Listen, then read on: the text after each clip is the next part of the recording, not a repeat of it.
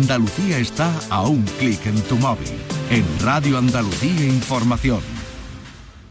Nocturno en Radio Andalucía Información. Encuentros con Araceli Limón. Radio Andalucía Información.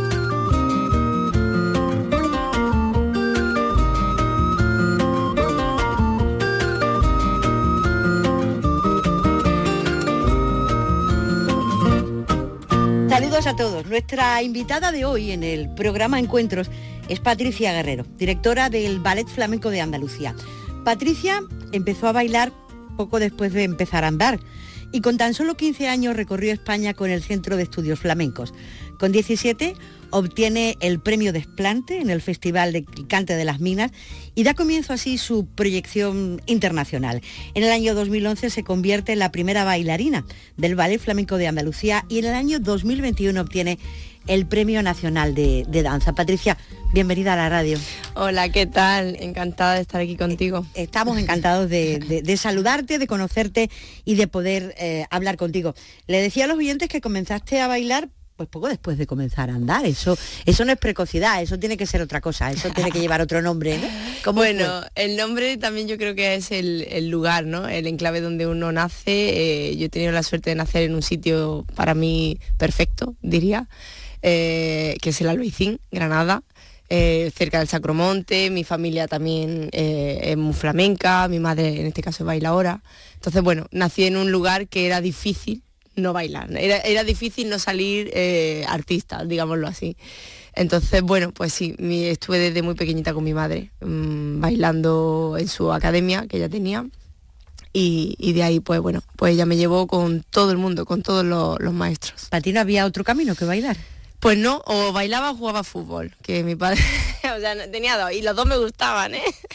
Pero me decanté por, el baile, me decanté por el baile. Pero no solo empezaste a bailar muy chiquitita, con tres años, sino que con 15 recorriste, como les decía a los oyentes, España entera con el Centro de Estudios Flamencos, que es para una niña, porque con 15 años eres una niña. Bueno, ese, ese Centro de Estudios eh, Flamencos era de Mario Maya, del maestro Mario Maya, que estaba allí en la Chumbera, era un sitio, bueno, pues maravilloso, aparte del, lugar, como él tenía montado el, eh, pues bueno, ese centro de estudios ¿no? coreográficos.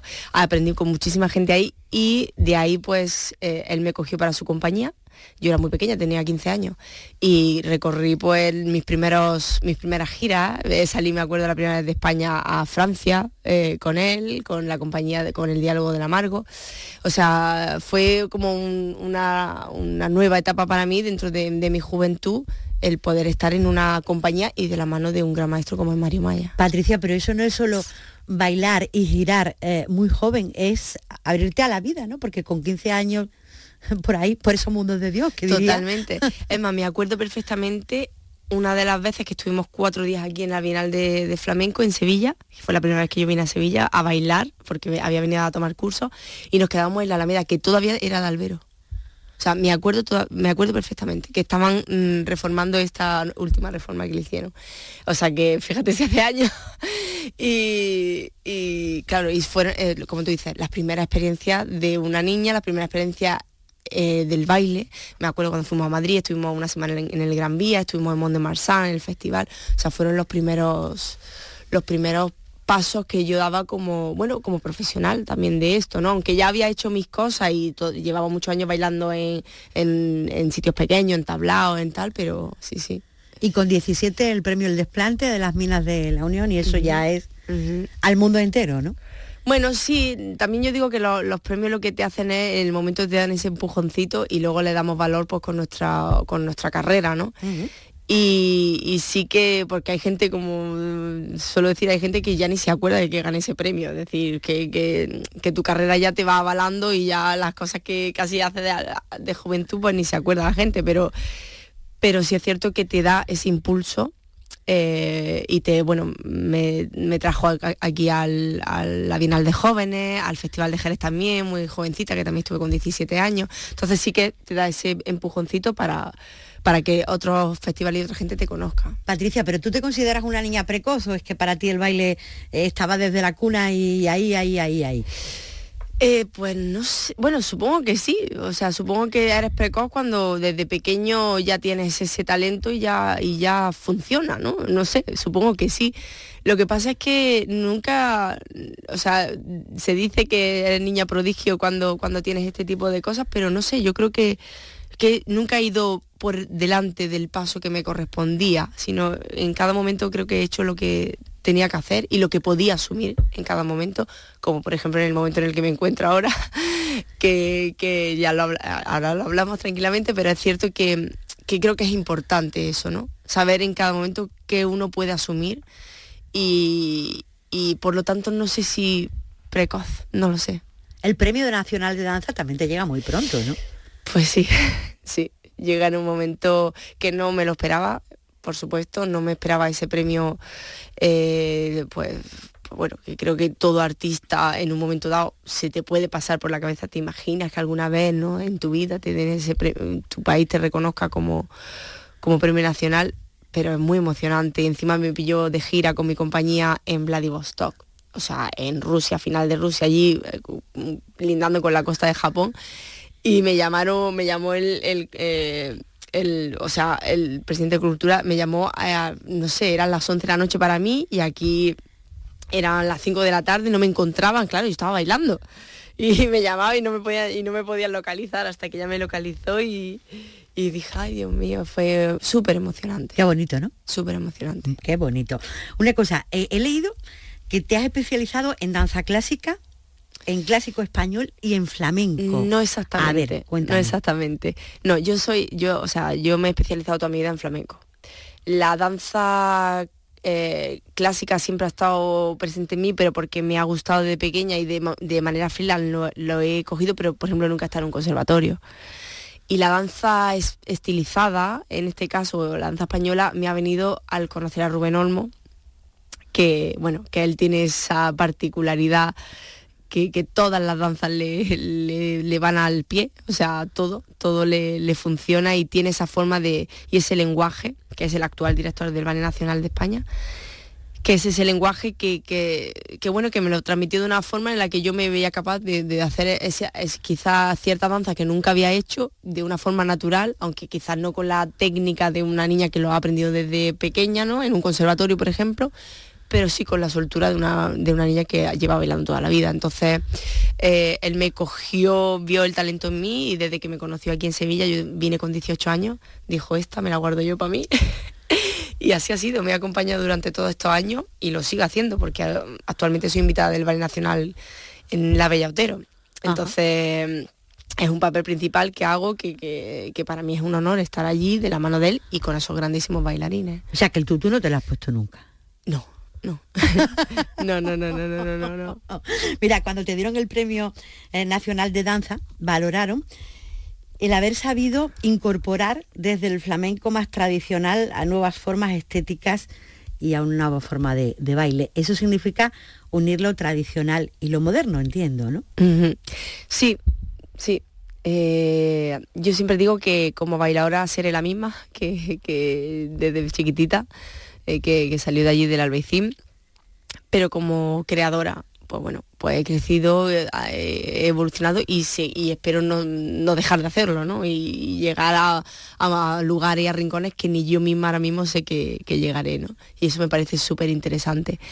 Entonces, bueno, creo que mi baile ha evolucionado conmigo, a la, a la vez que ha evolucionado mi persona, ha evolucionado mi baile y mi baile flamenco. Entonces, ¿qué pasa? Que, que no le he puesto límite a mi movimiento, no le he puesto límite a mi, a mi cuerpo ¿no? y a mi expresión. Entonces dentro de ese conocimiento que tengo de flamenco de toda mi vida y que me ha acompañado siempre, soy libre. Entonces, eh, creo que es a eso le llaman esa combinación de lo tradicional y lo moderno. Pero eso nos sitúa en el debate eterno del flamenco, los ortodoxos contra los heterodoxos, ¿no? Qué debate a veces tan aburrido. Uy, eso ya estamos antiguos. Es que está, para, mí, para mí está muy antiguo ya, no tiene sentido. Sobre todo que ¿Quién, yo siempre digo, ¿quién me va a decir a mí qué es lo que tengo o no tengo que hacer? ¿Quién, le va, ¿Quién le va a decir a un artista qué es lo que tiene o no tiene que expresar o que sentir en un escenario? Es, es algo que no tiene mucho sentido, ¿no?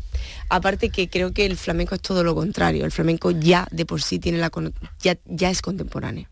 ya era contemporáneo en su momento, lo seguirá siendo porque es una expresión tan visceral que todo lo visceral para mí es muy contemporáneo. Todo lo que no está eh, encajado y cuadriculado ya de por sí tiene una expresión fresca y actual. Y contemporáneo para mí significa eso, actual. Mira, recientemente decía Manuel Abud, el CEO de los Grammy, que ellos invitaban a todo tipo de flamenco y que el público decide lo que se queda dentro y lo que se queda fuera. Esa puede ser una buena opción, ¿no? Que, que el público decida qué es lo que es flamenco y qué es lo que no es. Bueno, o simplemente que se siente un patio de butaca y disfrute y le llegue lo que le está viendo. Eso, eso, es, de eso se trata.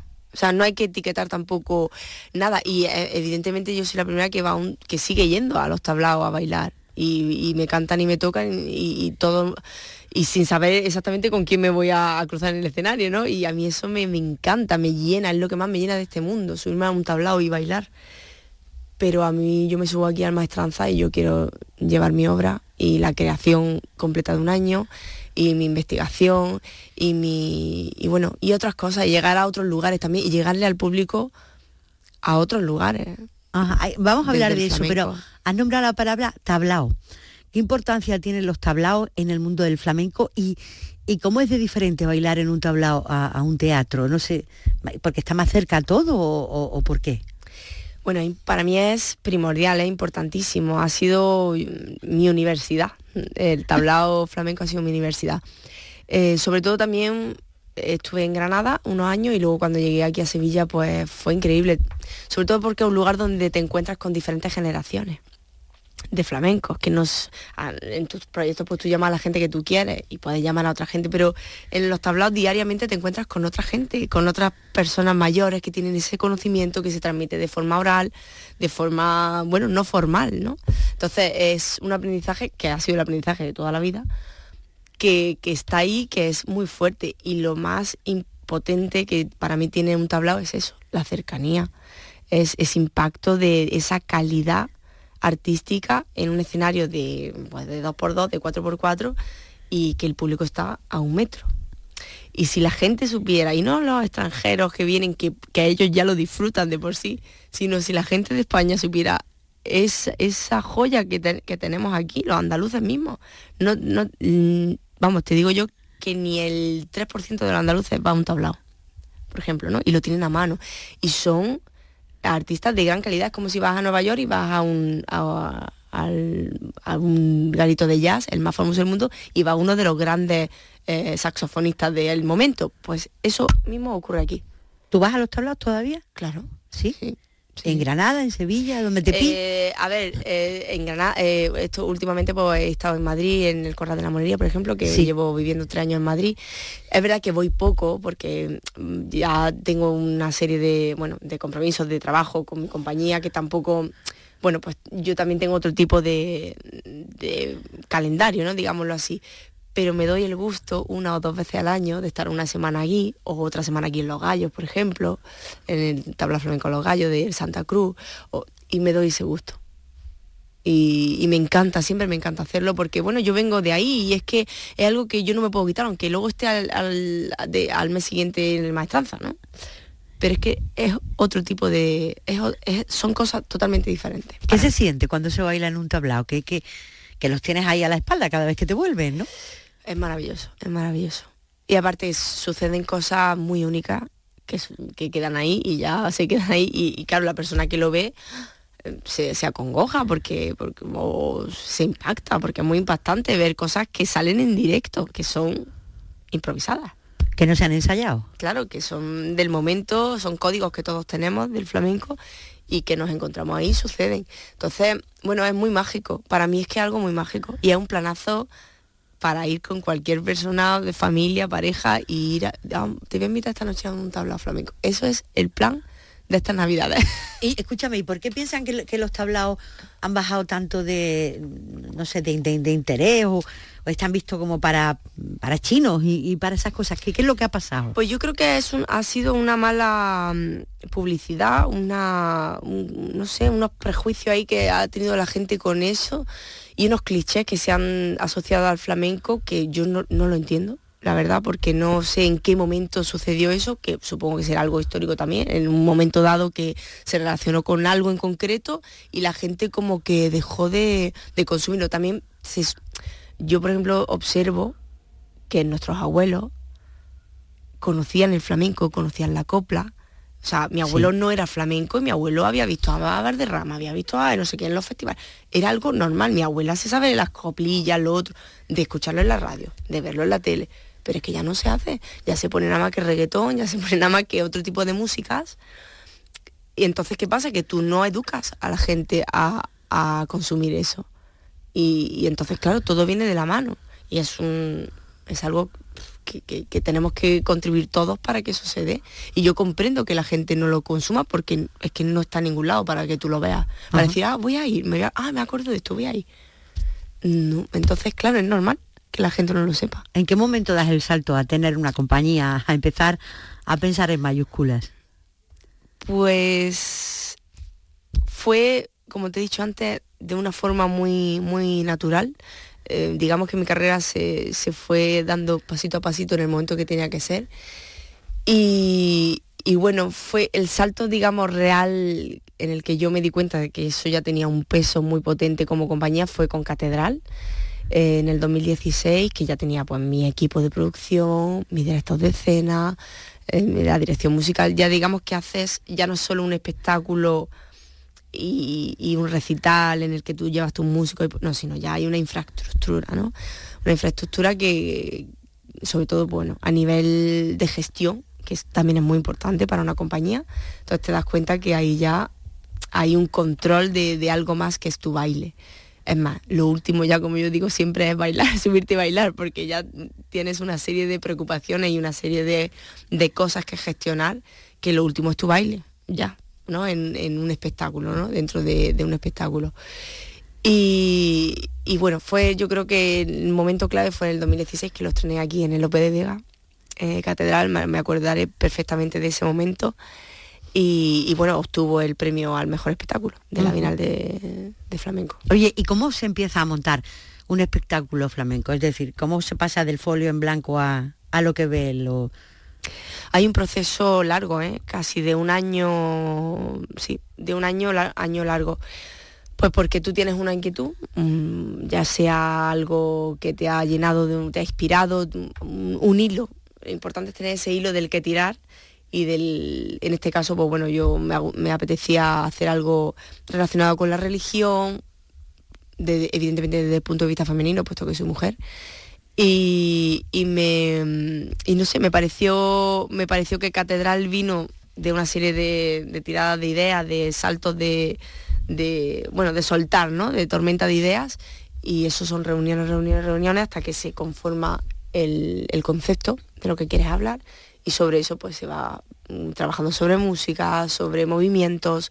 En este caso pues el personaje tenía mucho peso, por lo tanto el flamenco y mi baile estaban a servicio de, lo que estaba contando, de esa historia y de ese personaje.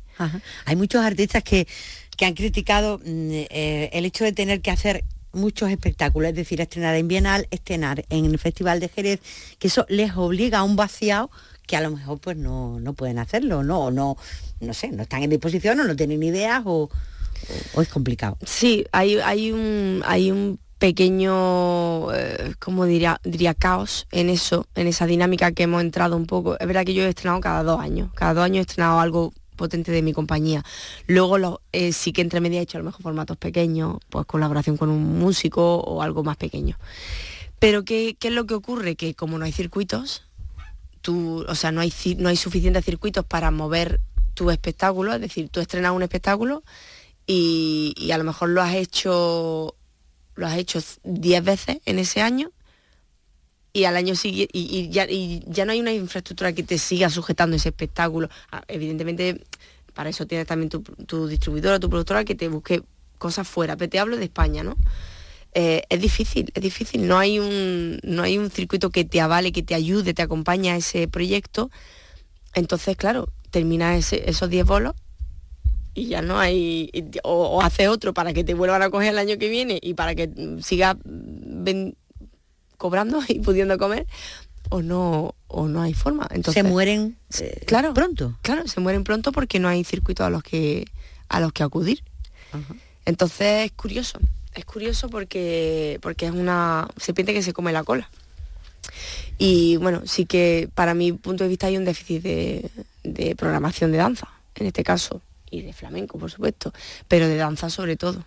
O sea, no es complicado. La gente tiene que recurrir ahí a tablados diariamente, a clases, evidentemente, pero lo que es un circuito que, acompañe el, proceso o a que acompañe ese proyecto, es complicado. O sea, poder hacer una gira, digamos, una gira importante, es difícil. Es que el concepto de gira hace mucho tiempo que se perdió. Muchísimo tiempo. Eso no existe. Estar tres días en un teatro, eso es una suerte que tú tengas de que te coja por ejemplo, el Calderón de Valladolid y, te dé tres días allí, pues vale, pero pocos, pocos teatros ya programan eso, te dan un día. ¿Y tú qué haces con un día en un teatro? Y te pagan la paliza de ir a no sé dónde y es un día y te vuelves. Y al mes siguiente, o sea, está complicado, está muy complicado sostener una compañía privada y sostener un espectáculo. Entonces, ¿qué pasa? Que te tienes que ir regenerando continuamente para que te vayan volviendo a llamar, para, bueno, para poder comer principalmente y para que se te siga viendo. Claro, y eso te obliga a un, a un vaciado de ideas tremenda. Todos los años tienes que tener algo de lo que tirar. Claro, y no es real, porque, porque no es real, no es real. Yo, por ejemplo, delirance este último, tuve un pequeño... Mm, tiempo más de, poder cocerlo a fuego lento porque me pilló la pandemia. Entonces eh, tuve como dos años y medio, casi tres, en los que no tuve, no tuve proyecto lanzado. Sí que hice un recital entre medias, entonces me dio tiempo de forjar esa nueva idea que era deliranza. Pero es lo que tú dices, es que si no, tu, tu, cabeza no tiene más, muchas cosas más que contar si, si es de esos, esos formatos tan grandes, ¿no? Y bueno, no hablemos ya de, los presupuestos para poder crear esa obra, ¿no? Pues si la música muere, la verdad es que la música, toda la música muere pronto, muy pronto. Mm, antes eh, los LP, ¿te acuerdas? Sonaban, se compraban, se tenían algún tiempo y ahora, oh. ahora la música nace y muere, nace y muere. ¿Y cuántas veces escuchamos el mismo disco 200 veces para llenarnos y ya no, ya no, no aguantamos ni escuchar una canción solo?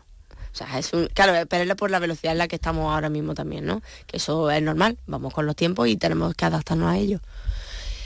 Pero bueno, es, eh, no sé, es que el arte es complicado, pero es tan inteligente y es tan vivo que siempre se va a adaptar a lo que haya. Entonces me parece que, es, lo que es lo que nos toca. Sí, pero no es lo mismo hacer un espectáculo de danza flamenca en este caso que componer una canción, lanzarla en, una plataforma y ahí va, ¿no? Vamos, sin, sin desmerecer, por no, supuesto. para nada, sin desmerecerlo, pero no es el mismo proceso no es el mismo proceso ni el mismo tiempo. O sea, la gente no se imagina lo que hay detrás de un espectáculo. Es lo más complicado de una de una compañía. Quizás eso, el proceso creativo es más complicado o la gestión de, las personas es más difícil. En, bueno, es el conjunto, ¿no? El conjunto es lo que, lo que tiene su dificultad, pero para mí es uno de los momentos más bellos de los espectáculos, los procesos. O sea, eso es un regalo. Yo siempre que empiezo un proceso digo, ah, me encanta. Y me encanta no saber cómo va a terminar. O sea, me encanta. No saber cuál va a ser el resultado final, ¿no? La evolución. La evolución, o sea, de decir, ¿te acuerdas cuando en la primera reunión que tuvimos que hablábamos de esto y luego ha terminado siendo esto otro? A mí eso me parece una maravilla. ¿Y quién se reúne? ¿Quién va a esas reuniones? Bueno, pues por ejemplo, mañana tengo una reunión con mi dirección musical. la próxima semana una dirección con mi director de escena claro, pues todas, digamos, las direcciones de, de, los cargos que yo propongo y todos nosotros pues lanzamiento de ideas, eh, entre uno y otro vamos conformando porque eso es importante, delegar es muy importante. O sea, yo puedo ser la directora de mi compañía o en este caso la directora del Valle Andaluz, pero yo necesito a mí a un equipo y a un equipo mm, el más potente que haya para, bueno, para que conforme ese espectáculo, el espectáculo no se hace con una persona, el espectáculo se hace con muchísimas. Más el elenco, más... Bueno, bueno, bueno, bueno. Por eso te digo que lo último es bailar. es salir. Eso es lo más fácil. Ponerte los zapatos y bailar. Eso es lo más fácil. Claro, es lo que llevas haciendo toda tu vida. Entonces eso ya es el, mayor disfrute, ¿no? Ajá. Oye, y lo de las colaboraciones, he leído que hacen muchas colaboraciones con Arcángel, con Belén Maya, con Dani de Morón. Eso, eso, no sé, yo sin saber mucho del asunto me parece que es bonito, ¿no? A mí me encantan las colaboraciones. La última, por ejemplo, que, he tenido muy fresca ha sido estos últimos años con Maite Martín también.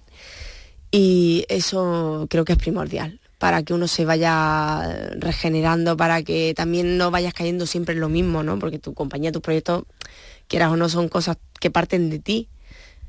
Pero cuando tienes ese, ese encuentro con otro artista que te aporta otra cosa, eso, eso se va adaptando a ti también, ¿no? Y creo que es importantísimo para... Es un poco lo mismo que lo de los tablados. Son cosas que necesito. Necesito, aparte de, digamos, la niña o el camino que yo sigo como compañía y como artista, eh, necesito esas ramificaciones para yo poder seguir llenándome y para poder seguir aportando a mi propia compañía, ¿no? Creo que es primordial para un artista. ¿Se baila muy distinto en Granada, en Triana, en Jerez?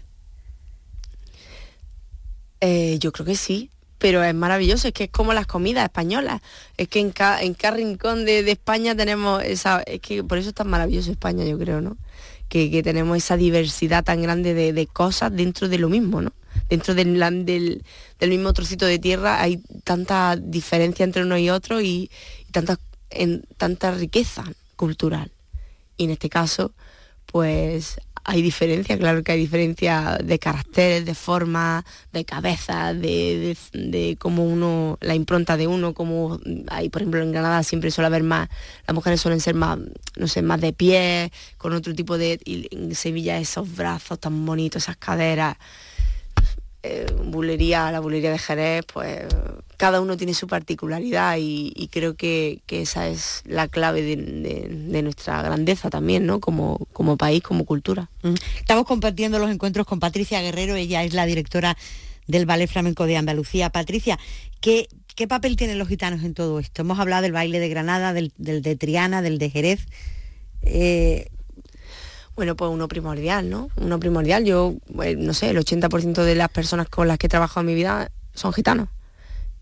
Y sí, lo siguen siendo. O sea, me refiero que ¿Ellos bailan distinto, cantan distinto? Eh, hombre, hay, hay una diferencia mm, vital que es el cómo se, uno se cría. Y no es lo mismo criarte en una familia en la que tus navidades sean y tus reuniones familiares de encuentros de fiestas sean llenas de arte y llenas de música, a que tu familia, pues, no sé, todos sean abogados, ¿no? Por ejemplo. Pues queda o no, no es lo mismo. O sea, a mí que no me cuente la historia. Entonces, eh, es lo mismo. Yo he tenido la suerte que mi familia pues tiene mucho arte. Son de un barrio con mucho arte, mi madre baila ahora, pero aún así no una familia gitana, no una familia mm, que a mí me hubiera encantado que en mi familia hubiera habido un guitarrista y gente que supiera cantar bien y que a mí eso me hubiera llenado muchísimo, claro. Y, hubiera condicionado mi baile, pues seguramente, claro que sí. Oye, ¿el duende qué es? Pues, pues, el duende yo creo que es eso, es una forma de llamar a, a lo que uno siente cuando, cuando siente. es decir, sí, sí, a, lo que uno siente cuando realmente eh, eh, ese artista que, estás viendo o el propio artista que, está en escena eh, se eleva, se eleva. Y, es que sucede de verdad. O sea, te elevas. Hay, hay momentos en los que tocas algo que, tú sabes que ha ocurrido y te sientes muy, muy, muy especial, muy afortunado, muy empoderado. Y eso no solo lo sientes tú, lo siente quien te está viendo. Pues eso, ese momento, ese instante, es el duende para mí es eso que ocurre y que en el flamenco mm, ocurre muchísimas veces, porque conecta con algo muy, como he dicho antes, muy visceral, muy auténtico de, del ser humano. Pero eso es una, una conjugación de las galaxias, lo del duende, ¿no? O sea, tiene que, que, Es energético, absolutamente. O sea, es la energía pura. Que producirse mucho, muchas pequeñas cosas, ¿no? ¿no? No, creas, no tanto. Lo que pasa es que la gente no está acostumbrada a llegar a, ese, a esos lugares y llegar a, través del arte. Pero el arte tiene eso, el arte es capaz de llevarnos a esos sitios constantemente. Es como cuando tú escuchas una sinfonía y de repente estás en tu casa y, estás diciendo, madre mía, esto...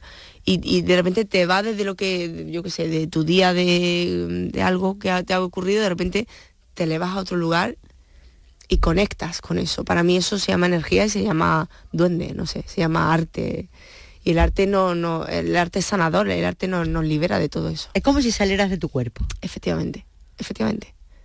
Sí, como si lo corporal eh, fuera algo que no, tiene importancia en ese momento. Oye, ¿la improvisación existe o todo está ensayado? Existe, claro que existe.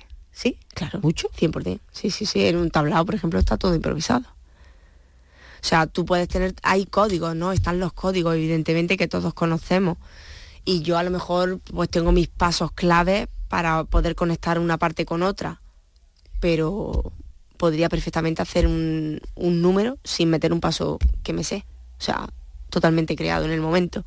Y lo mismo el guitarrista o lo mismo. Pasa que tenemos los códigos dentro de nuestro propio lenguaje, entonces eh, es, difícil de explicar, ¿no? Es difícil de explicar, pero, pero sí, existe. ¿Es muy difícil llevar una idea al baile? No, no, todo lo contrario. El cuerpo, eh, lo corporal es la, primera expresión, es la, es la expresión yo creo que más pura que hay, evidentemente la voz, pero el cuerpo, el baile, es lo más primitivo. Entonces, tú tienes una idea, tú tienes un sentimiento, ahora mismo un pensamiento, algo, y tú lo puedes transmitir a través de tu cuerpo. Es lo más fácil, es lo más sencillo. Bueno, lo ves tú, yo, yo te estoy escuchando. lo digo, lo digo, no tienes por qué tener una gran técnica. yo te estoy escuchando y estoy aquí, no sé, no sé, poniendo mi, mi reparo, mi reparo. Eh, tú en el Ballet Flamenco de Andalucía le tomas el relevo a Mario Maya, a María Pajés, a Cristina Hoyo, a Rubén Olmo, a Rafaela Carrasco. El listón te lo podían haber puesto más alto, pero seguramente no llegaban. No, no llegaban, no llegaban, madre mía. Es. No, no, eh, o sea, yo lo pienso y, y es una locura, ¿no? Cuando lo pienso realmente digo, wow. Pero.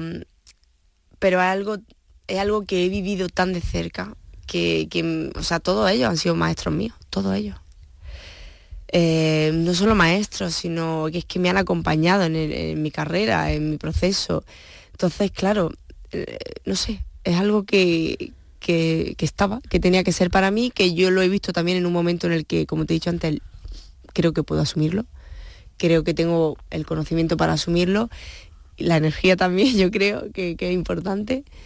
Y, bueno, y, ese conocimiento que a ellos también me han dado, ¿no? Y como he dicho siempre, el ballet flamenco de Andalucía está caracterizado porque cada, cada dirección ha tenido su impronta y, ha tenido su personalidad que ha dejado en ese ballet, ¿no? Entonces, eh, el hecho de, por ejemplo, yo tener que audicionar completamente a, un elenco entero para mí, eh, hace también que yo lo haga a mi imagen y semejanza, es decir, que no, que el ballet que yo voy a crear va a ser mi ballet, o sea, en este caso el ballet de Andalucía, pero con toda mi impronta, ¿no? No, no viene arrastrado de algo, en el sentido de que, eh, bueno, no hay, no hay gente ya que esté, forme parte ahí del ballet y que se quede ahí, sino son adiciones nuevas para todo el mundo. Pero tú cuando llegas al ballet, ¿qué te encuentras? ¿Qué es el ballet? ¿Hay gente, hay una compañía? No, no, no. Eh, es que eso no, no lo Claro, no, es un ballet un poco particular en ese sentido, ¿no? Cada dirección tiene un nuevo, un nuevo elenco. Elige un nuevo elenco. Entonces, bueno, eso crea que tenga unas características determinadas. En este caso, pues, por eso se crea esos ballets con tanta personalidad de la propia dirección, yo creo. O sea que el ballet en sí no existe, no es nada. Si no hay director, no hay Claro, en este caso no, pero sí que existe. Tenemos todo, todo. O sea, yo, eh, yo pienso que este ballet lo que tiene es esa característica, pero yo tengo el ballet que es todos esos directores que tú has mencionado, todos los espectáculos que llevamos hechos del ballet, y todo eso está ahí. O sea, eso, eso existe, eso es el ballet. Eso es el ballet. Pero bueno, mm, creo que también es interesante en cierta manera porque se crea, siempre le da oportunidad a gente joven, siempre se va refrescando también, ¿no? El, propio, bueno, el propio elenco. O sea, lo que no tienes personal. Eso es. Tú llegas y no, no hay... Yo tengo ahora mismo que audicionar. Bien. En eh, se supone que prontito, dentro de, poco, eh, haremos las audiciones. y lo que tienes es la herencia de todos los espectáculos que ellos han montado. La herencia, la herencia se, se podría Bien, bien, bien. Tú, el proyecto que presentaste eh, lleva como título Tierra Bendita. Es un recorrido por los cantes y por los bailes más representativos de, del flamenco, ¿no? Ese es el proyecto con el que tú te presentas a la dirección. Sí, eh, presenté ese, digamos, presenté un proyecto a, tres años vista. y uno de ellos es Tierra Bendita. Y, sí que, bueno, sí que me hacía ilusión eh, mostrar ese ballet nuevo, ese ballet actual, ese, bueno, mi ballet, en este caso mi ballet flamenco Andalucía, con una especie de suite flamenca, que ya lo habían hecho otras direcciones, como Mario Maya, por ejemplo, en, en de los flamencos, como Rubén, como otras direcciones también, que han tenido, pues bueno, pues esos espectáculos que han presentado el flamenco que ellos querían mostrar, ¿no? Y me parecía algo muy, muy potente, muy, muy sencillo y a la vez muy complejo, porque montar una suite flamenca eh, que tenga peso y, que sea actual, bueno, tiene una dificultad extra, ¿no? Que no, no, es un espectáculo que tenga mucha paranafernalia, sino que es algo mucho más concreto. Y en este caso, pues, quería presentar ese flamenco por sus territorios. Como sabemos, el flamenco ya no es por comunidad o por, por ciudad, sino por territorios, ¿no? Está Jerez, está Cádiz, está Granada, está... y yo creo que mm, que bueno, que me parece, Triana, Sevilla, o sea, está por territorio y me parecía muy interesante darle el valor a eso. Y bueno, y ese es uno de ellos y, a ver qué tal, a ver qué tal. Te estoy escuchando y eso también es la demostración de la grandeza del flamenco y de la diversidad, ¿no? Todo esto es lo que hay. Por supuesto. Ahí va eso. Por supuesto. Pero claro, desde mi punto de vista y desde el punto de vista de mis creadores que me van a acompañar. Entonces me parece interesante eso. Por ejemplo, de los flamencos de Mario Maya, que fue una suite flamenca del momento y me parece una joya, ¿no? Como, como espectáculo. No sé cómo, cómo explicarte. Es como el flamenco de ese momento o como él lo veía en ese momento. Y me parece que es una joya eso como tal. Eh, pues eso mismo me gustaría, me gustaría llevarlo al, flamenco, al flamenco. Un amplio recorrido, el ballet flamenco que además cumple 30 años y eso lo vais a montar, lo vais a, digamos, a, a redondear, ¿no? Ajá. ¿Mm? Sí, me gustaría también esa recuperación de repertorio, eh, que es tan importante, eh, el repertorio que hemos estado hablando, que es esa herencia, ese legado que, tenemos atrás y que, es importante que las nuevas generaciones vean, porque yo he tenido la suerte de ver eh, casi todos los proyectos del Ballet Flamenco Andalucía, pero la gente joven de hoy día, pues si no se lo, si no se lo damos, por ejemplo, en este tipo de eventos como es el 30 aniversario, o bueno, simplemente pues hacer proyectos pequeños en los que haya ese repertorio. De, digamos, pues vamos a hacer leyenda de José Antonio, vamos a hacer, o sea, que, que digamos que la gente tenga acceso no solo a mi, a mi proyecto, sino que diga, ah, pues el ballet flamenco va a recuperar este día esto, o este, y la gente pueda acceder también, ¿no? A ese, a, esa memoria. Cuando hablas del flamenco, cuando has hablado antes de las compañías, estoy pensando, no hay nada más lejos del arte que la gestión, ¿no? Eh, pues sí, sí, sí, sí. Pero es muy importante. Ya. Para que el arte esté en los lugares que tiene que estar, es importantísimo. Entonces, uno no solo ya, pues lo que te digo, una no solo es bailadora, una es directora, gestora, mm, de todo de todo, coreógrafa, eh, también hay que saber de luces, también hay que saber de no sé qué, también hay de todo. Es una multiuso. ¿Tú siempre tienes ganas de bailar o cuando hay noches que no tienes ganas? ¿Has salido alguna vez sin ningunita ganas de bailar? Normalmente, o sea, son los días que más me odio, son los días que peor me siento, ¿no? Pero normalmente son los momentos en los que uno está muy cansado, uno está tan agotado, quizá mentalmente, y que, que más que no tengas ganas es que no estás conectado contigo, ¿no? Por lo tanto no estás conectado con el momento. Lo que pasa es que el arte y el flamenco tiene algo tan tan único y, como te he dicho antes tan sanador que es que ese día que no estás que estás casi cabizbajo tal y de repente te hacen una entrada por sigrilla y de repente haces así te conectas con el momento y sucede y no importa que hace cinco minutos no hayas tenido ganas de bailar, que a lo mejor es la mejor seguirilla que ha hecho de aquí a, hace tres meses. Pero pasa, ¿verdad? que hay veces que no tienes ninguna gana. Claro, claro. Y aparte es, que es tu estado también, ¿no? Y el arte es caprichoso. Pero sobre todo eso, más que no tener ganas como algo, sino es no estar conectado con uno mismo. Que creo que, que es, la cosa que más coraje me da. ¿Cuál es la amenaza del flamenco? ¿Qué amenazas le ves tú al, al flamenco, Patricia? Eh, si tú vienes alguna, sí, sí, sí, sí, amenaza, sí, fíjate, amenaza puedo ver a, que a lo mejor haya salas o haya sitios en los que se muestre un flamenco de muy baja calidad y, Y entonces la persona que va a ver ese flamenco, que no ha visto nunca flamenco, se cree que es eso. Para mí eso es una amenaza. Eso lo he visto yo en la calle. Por ejemplo. Por ejemplo, ahí es donde se crean los clichés, ahí es donde se crean los prejuicios con, este tipo de arte. ¿Qué pasa? Que tú ves eso y te dices, ah, pues, pues yo, uno, y no, no es eso. Zapateado ruidoso, sin ir a más. Claro, entonces eso es un peligro porque no le está, no está valorando lo que, lo que el flamenco es y no le está dando el caché. Porque cuando, yo cuando he llevado, es que yo llevo muchísima gente a los tablados. Cuando yo llevo a, gente, invito a la gente a los tablados y ve pues, a un grupo espectacular o esa calidad, es que hay tablados que, es que son calidad pura. Claro, la gente dice, madre mía, yo no sabía que esto lo teníamos aquí. Madre mía, pues es que esto es increíble. Bueno, y salen pues claro, claro. Pero eso sí, eso sí para mí es una amenaza. Y además lo permitimos todos, ¿eh? porque todos están en la calle y todos lo hemos visto y, todos hemos pasado de largo y hemos dicho, bueno, de verdad que sí, de verdad que sí. Bueno, pero también cada uno hace, es libre, ¿no? De hacer lo que... Pero le hace mucho daño. Sí, para mí sí, para mí sí. Pero más que el de la calle, le hace daño el que es, contratado en un sitio y no tiene la calidad para hacerlo. Para mí eso es peor. Dicen que la danza y la guitarra es lo que más se entiende fuera. ¿Es así? Más que el cante.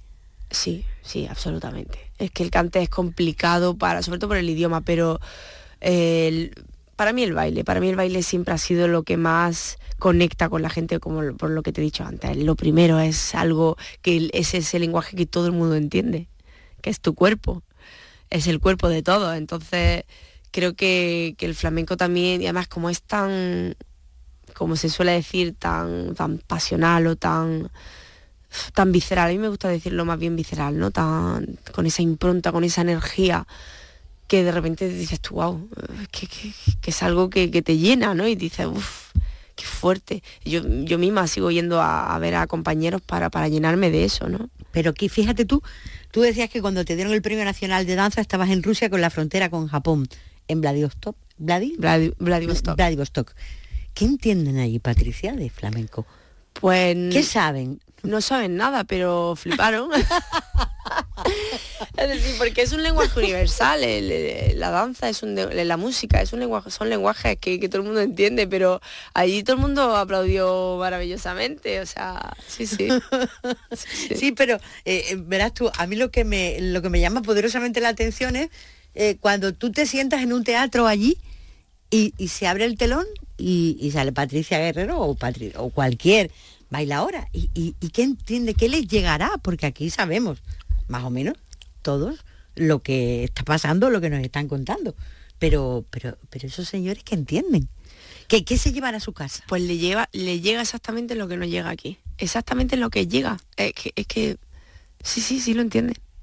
Y en cualquier lugar del mundo tú vas con, con tu proyecto y la gente, o sea, es más, muchas veces lo entienden más que aquí. ¿Sí, tú crees? Sí. sí, porque aquí, se, aquí, aquí nosotros mismos nos ponemos trabas unos con otros. Entonces, muchas veces tenemos esa... Te sientas en un, en un patio de butaca y tú quieres ver lo que tú quieres ver. ¿Cómo va a ser eso? Te sientes en un patio de butaca y tendrás que estar abierto a lo que esa persona te quiera contar. Sí, claro, siempre. Pero no siempre, ¿eh? Aquí somos telitas y, hay que estar abierto, incluso si algo que no te gusta, no pasa nada, es el momento de ese artista, mientras que tenga calidad, ¿por qué? ¿Sabes? Hay que, no sé, yo siempre tengo ese, ese pensamiento, ¿no?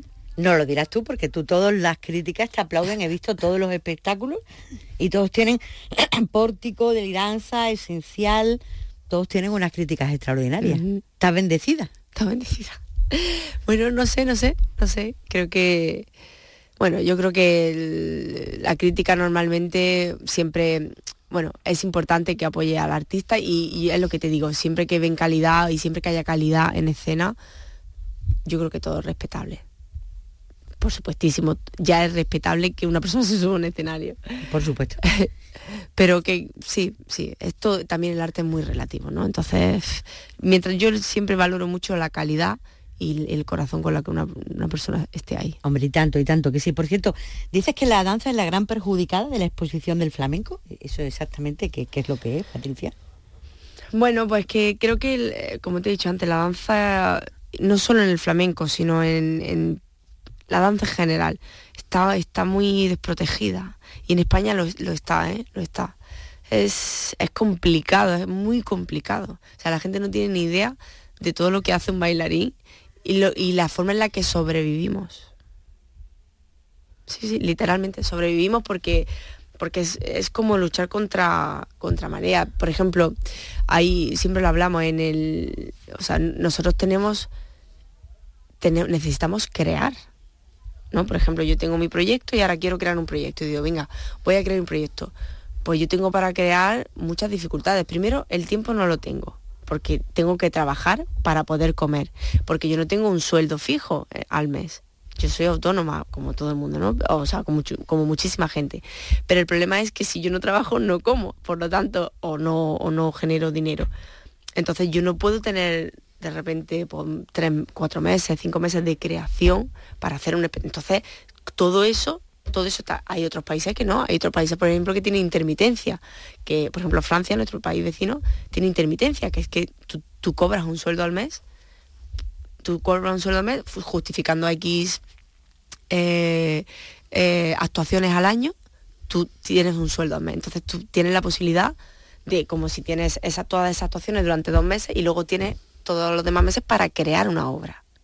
Entonces, lo que yo me, refiero es que eh, nosotros no somos trabajadores normales, no somos autónomos normales, tenemos otro tipo de trabajo y ya quitando ya no solo eso, sino las dificultades físicas también que tenemos muchas veces, cuando queremos, en este caso las mujeres cuando queremos ser mamá o no, etcétera, etcétera. Entonces hay mucha dificultad en la danza para, para que una obra salga a flote, para crear muchas cosas, para que eso se mantenga, luego lo que hemos hablado de las infraestructuras que no sostienen los espectáculos.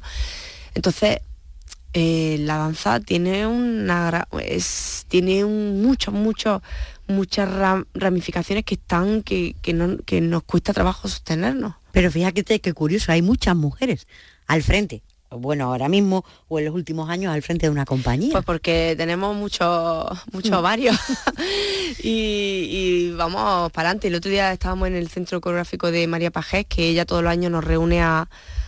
tenemos un encuentro de mujeres creadoras y coreógrafas eh, de todas las disciplinas de la danza. Es maravilloso ese encuentro. Mm, y, por ejemplo, este año eh, estaba Ana Laguna, Lucía Lacarra estuvo el año pasado también, bueno, grandísima, Irache. Estuvimos, eh, es, un encuentro de creadoras, ¿no? Y si tú supieras lo que se expone ahí, madre mía, es que las chicas jóvenes que vienen, que son oyentes, dicen, madre mía, qué susto. Lo que me espera, claro, porque es complicado, a no ser, por ejemplo, que haya, como hay otras chicas que están en compañías eh, institucionales, como por ejemplo un ballet. Ana Laguna puede estar en el ballet, en un ballet, no me acuerdo exactamente en qué país está. Ella lleva años y años en ese ballet, ¿no? Como, como bailarina. Claro, ya tiene un, respaldo. Un respaldo. Tienes, eres mamá y tienes un año de, de maternidad, o tienes no sé qué, tienes tu respaldo económico, tienes tu aquí eso no existe. Tú a los tres meses tienes que ponerte a trabajar porque eres autónoma y te da igual que tenga tu niño o no tenga. Eh, te hablo como un, como un ejemplo, ¿no? Uno de los pequeños, de los tantos ejemplos. Y eso aparte de todo lo que, lo que conlleva tener una compañía y, económicamente el tipo de ayuda, que es muy difícil. Entonces la danza realmente en este país sobrevive y, y el flamenco en este caso porque tenemos tablados pero la danza contemporánea y la danza clásica es complicado, a no ser que entre en una compañía, es muy complicado. O sea, cuando tú vas a bailar a lo de la Bella Otero que contabas antes, tú eres la reina del mambo. Llega, te viste, bailar y... eso es un regalo. Por eso digo que las colaboraciones muchas veces también son un oxígeno para mí. Porque yo lo que hago es allí es lo que más me gusta del mundo, que es bailar. Punto. Y efectivamente. Entonces, como algo muy... Es curioso, ¿no? Porque dices, qué maravilla. O sea, me y eso es que, bueno, eh, lo cuento simplemente para que la gente un poco sea consciente de, toda la dificultad que tiene también y la suerte que tenemos algunos de vivir de esto. Sí, sí, pero lo entiendo. Me visto, me peino, me pongo los tacones, bailo y me voy. Eso es uno de los días más felices del año. Y tanto, y tanto. Y hay mucho machismo en el, en el mundo del flamenco o en leyenda urbana. Bueno, no, leyenda urbana no, pero yo creo que es que hay machismo, o sea, ha habido machismo en, todos los sectores, ¿no? Y, y yo es verdad que he sido una generación que, a mí eso, bueno, de una forma natural yo no he, intentado que no, que no me afecte, simplemente pues bueno, yo he llevado un poco la actualidad a ese mundo, que se puede decir así, las generaciones que hemos venido más jovencitas, pues quizá hemos empezado a, rascar esa casposidad y, esa, y ese tipo de cosas y a normalizar, pues bueno, a normalizar cualquier detalle, ¿no? Eh, pero es cierto que, sí que lo había y hasta hace poquito en algunos tablados se cobraban las mujeres menos que los hombres y, eh, cosas que tú decías, madre mía, de mi vida, de mi corazón.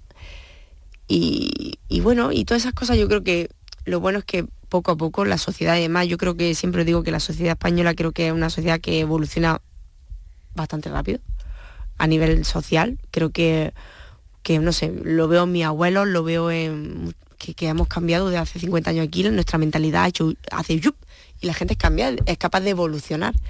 Entonces creo que, que algo muy positivo y yo le veo el futuro a, todas estas cosas. Que hay que luchar muchísimo, pues muchísimo, muchísimo y más. Pero que, también creo que en mi generación ha, habido ese, ese chic y ese cambio para esas otras generaciones que nos cruzamos, por ejemplo, los tablados, que todo eso ocurre en los tablados, por ejemplo, esas generaciones de las que te hablo que te encuentras, pues también ellos evolucionan, la gente evoluciona y creo que es importante. Y tanto, y mm. tanto que sí. Durante un tiempo la danza flamenca fue la imagen de España en el exterior. Y lo es ahora. O sea, el flamenco es marca España. Le, le pese a quien le pese. Es decir, y es así. O sea, y mira que tenemos grandísimos músicos de todas las disciplinas, grandísimos bailarines de todas las disciplinas, todo lo que queramos, pero tenemos algo único exclusivo y encima que es algo de un nivel altísimo y es una joya cultural que es el flamenco. Y eso es así. Bueno, nuestro folclore ya no hablemos que es maravilloso, pero el flamenco se ha, se ha eh, internacionalizado, es patrimonio cultural de, la humanidad, o sea, es que es, es una música única en el mundo. Oye, antes de terminar, es que si no te lo pregunto, reviento. ¿Por qué todo en el flamenco ahora es negro? se abre el escenario y todo el mundo está vestido de negro, el fondo es negro y todo es negro.